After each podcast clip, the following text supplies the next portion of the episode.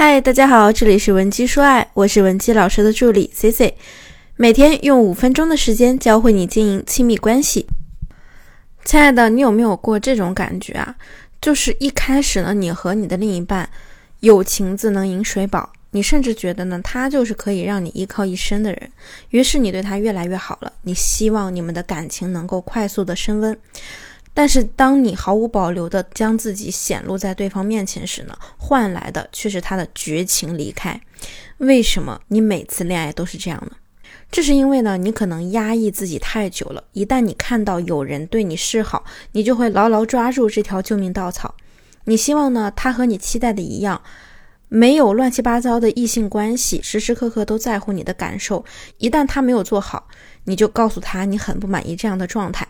一开始呢，对方可能还比较在意你的情绪，可是时间久了之后呢，真的是你不管怎么生气，他依然会我行我素，甚至呢还会故意做一些你不喜欢的事来挑战你。你在这段感情里啊，也越来越从主动地位变成了被动地位，他呢从热情变成了冷淡。其实这一切呢，都不过是你的焦虑性依赖在作祟。在我们进入主题之前，我想说，任何的感情问题都是可以扭转的。如果你的感情现在处于一个困顿期，同学们也可以添加我们的微信文姬零七零，文姬的小写全拼零七零，我们一定会有问必答。如何知道自己是否是焦虑型依恋呢？咱们就想想你在感情中是否有以下行为：你满心希望对方呢远离异性。在你生病的时候呢，把你的事情当做第一位，提着药来照顾你。在你需要他的时候，他一定会陪着你。如若不然的话呢，你就会牢牢的记下他的过错。还有呢，就是对方送你五分礼物，你必须还十分，时时刻刻关注对方的一举一动，去哪儿见了谁，你都要知道。不管什么时候呢，你都想和他腻在一起，恨不得时时刻刻看到他。在心理学上呢，就把这种状态称为共生。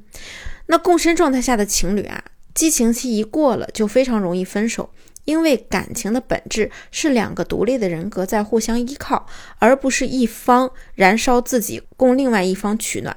这样的感情不会让你们任何人有成长，因为你们把大把的时间精力放在了寻求爱上，而不是提升自己身上。而一段好的感情，如果不能让彼此越来越好，就一定是消耗的状态，分手也是必然的。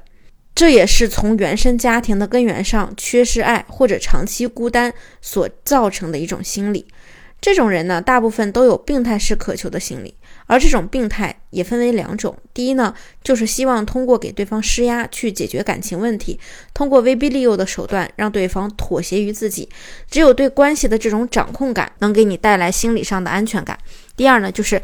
感情出现问题，第一时间永远责备自己，想的呢都是自己做错了，是不是给对方造成麻烦了等等，不断的进行削减自我价值。焦虑型依赖的具体表现呢，一句话概括就是心里好像有一个深不见底的大窟窿，全靠别人左右。因为得到过的爱太少了，所以啊，当你被别人当成故事里的主角时呢，你就会下意识的想要知道爱的表现到底有哪些。于是呢，你就一遍一遍的用各种方式来索取和探寻爱，误以为他愿意为你做你提出的某些事情，这就是对你的爱。你要知道，你缺失的窟窿一日不被你自己填充时，就一日脱离不了这种死循环。那些从小缺爱的人啊，不论再怎么傲娇，再怎么伪装，也一辈子都会走在寻找安全感的这条道路上。那么，如果我们现在确定自己是焦虑型依恋，我们该如何治愈缺爱的自己呢？我给你三个方法。第一呢，就是不要凡事都要求一个结果。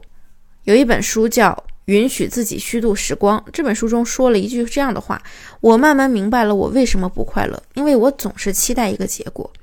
一度失去的东西啊，是从恋人身上找不回来的。你童年流失的爱，让你心心念念的渴望，但是人家也只是想跟你谈一场恋爱而已，他也只是一个普通人，内心承受不住你那么多年流失的爱。你不断的索取呢，只是为了得到一个结果。可是爱本来就没有固定答案呀，又怎么可能凭借这些琐事就让你得出结果呢？那么第二，就是让经历成为提醒。劝说呢不会让人改变，只有真正的经历痛苦才会。所以很多人呢道理看了一箩筐，但是到自己身上呢还是不够用。唯有你真实的去感受了，留下记忆了，才最让你刻骨铭心。第三呢，就是要大方的接受，不要怀疑，要相信自己配得上别人对你的付出和好，你不必得五分还十分。接受一切的赞美和认同，接受他人的关注，不要忽略自己。内心暗示自己呢是一个有优点的人，反复去做你擅长的事情，找到成就感的来源，让自己自信起来。咱们这样呢，才能逐渐弱化别人给予你的关注，不至于让他变成你的天。其实缺爱呢，对于我们人类来说啊，就像一把双刃剑。缺爱的人呢，总是能轻而易举地感受到温暖，而且都十分的注重细节。